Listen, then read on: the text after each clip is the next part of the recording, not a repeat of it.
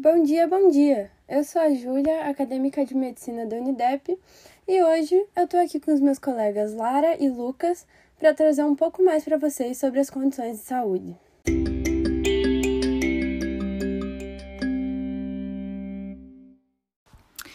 Então, é, como a Júlia falou antes, vamos falar das condições de saúde e eu vou iniciar a nossa conversa hoje falando sobre o que é para podermos entender um pouco mais.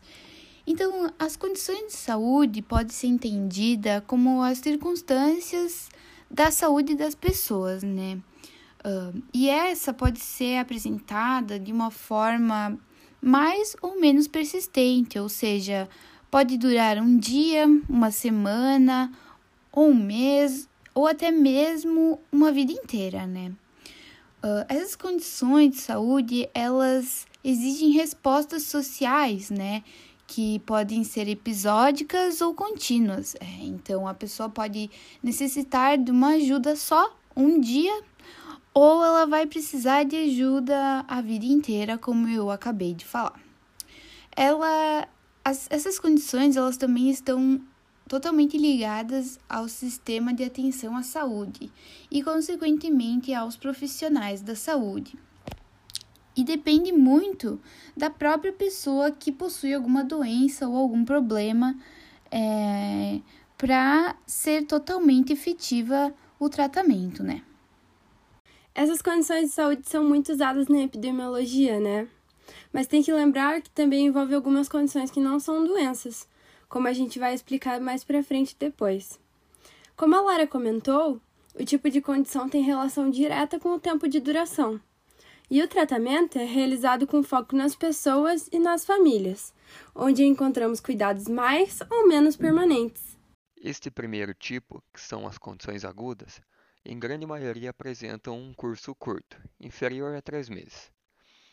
Geralmente são manifestações de doenças transmissíveis ou infecciosas, de curso curto.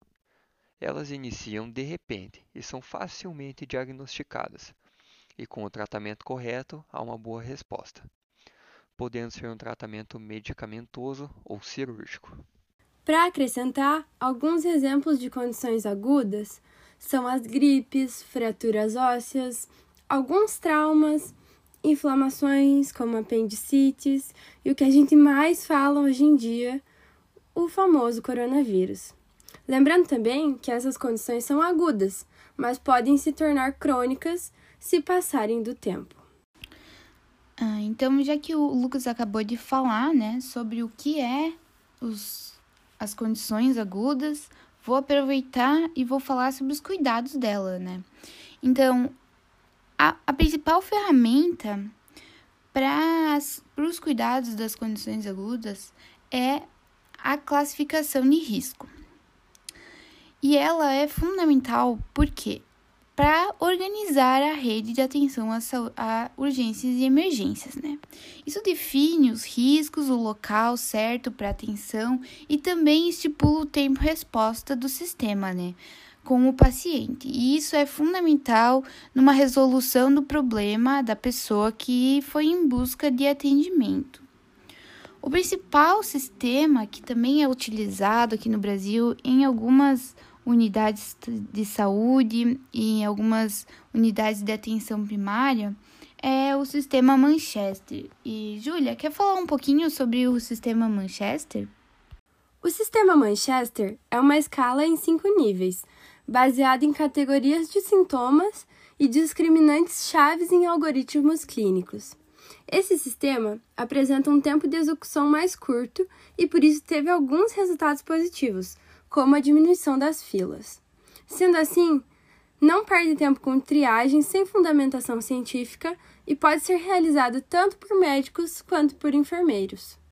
O segundo tipo tem um período de duração mais longo, com mais de três meses. Em alguns casos, podem ser permanentes. Em especial, as doenças crônicas iniciam e evoluem lentamente é comum que apresentem várias causas, que podem variar com o tempo. Algumas dessas causas são hereditariedade, estilo de vida, fatores ambientais e fatores fisiológicos. São mais difíceis de diagnosticar, pois um sintoma induz ao outro sintoma, e seu tratamento, em geral, não leva à cura. Muitas condições agudas podem se tornar crônicas, mas também algumas condições crônicas podem agudizar, necessitando uma atenção maior a esse paciente. E elas podem ser causadas pela falta de cuidado. Os exemplos de condições crônicas são muito recorrentes aqui no Brasil. Se não tem ninguém na sua família que tem, alguém que você conhece deve ter.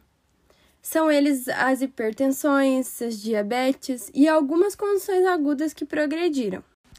É, então, como já comentamos sobre as condições principais, né, que são as agudas e as crônicas, temos aí algumas exceções. Uh, por exemplo, a gestante não está necessariamente doente, né? Uh, porém, ela vai ficar gestando o bebê por mais de três meses e durante os nove meses por aí que a, a mulher ela gesta o bebê, ela necessita de um acompanhamento, né? Então, ela não tem necessariamente uma doença, porém ela vai precisar de um acompanhamento. E isso inclui nas, nos cuidados como crônica, né? Porque é mais de três meses. Também depois que essa mulher tiver o bebê, essa criança ela vai necessitar de um acompanhamento, assim como a mãe necessitou durante a gravidez. O bebê ele pode não estar doente, mas vai ser necessário um acompanhamento para ver é, o crescimento, se está correto, né? Se está dentro do normal, a alimentação e essas coisas, né? Que sempre é acompanhado. E também quando esse essa criança crescer, algum dia eventualmente, né, vai se tornar um idoso e esse idoso também vai necessitar de um acompanhamento mesmo que ele não tenha nenhuma doença. Então, essas são algumas exceções, né? Há outras exceções, claro, porém, esses são só alguns exemplos, né? De acompanhamentos crônicos que não são realmente uma doença, mas que necessitam de acompanhamento. O modelo de atenção às condições crônicas possui um formato de pirâmide, sendo o nível 1 a base e o nível 5 o ápice. No primeiro nível, as intervenções são feitas por meio de promoção da saúde, focando na população total.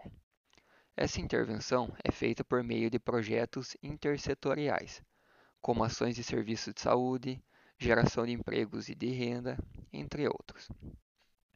No segundo nível, são de prevenção das condições de saúde, focados em determinantes proximais à saúde ligados ao comportamento e estilo de vida esse termo é utilizado pois, além de prevenir doenças, também podem prevenir gravidez ou incapacidade funcional de idosos.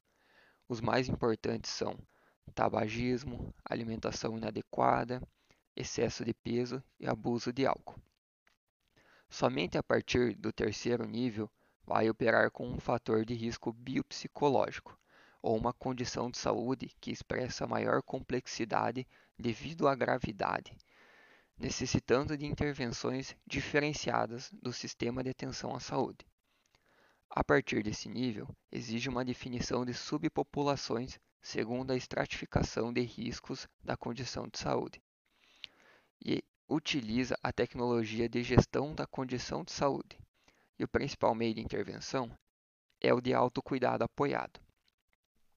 Em sequência, o quarto nível que também utiliza a gestão de condição de saúde, opera equilibradamente entre o autocuidado apoiado e o cuidado profissional, necessitando uma atuação cooperativa entre os generalistas e especialistas.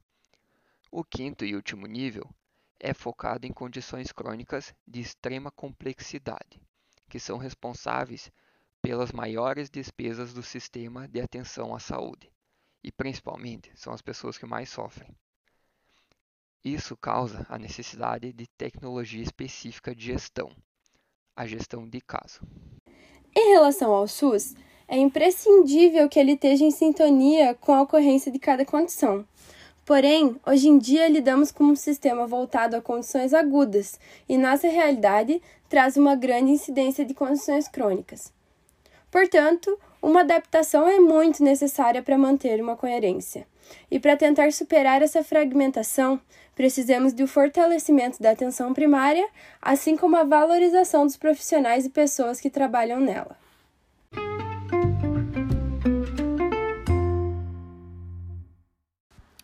E estamos chegando ao final do nosso programa hoje, que foi sobre as condições de saúde, um assunto muito interessante muito importante para o nosso entendimento sobre a atenção primária e sobre os atendimentos de cada tipo de condição, né?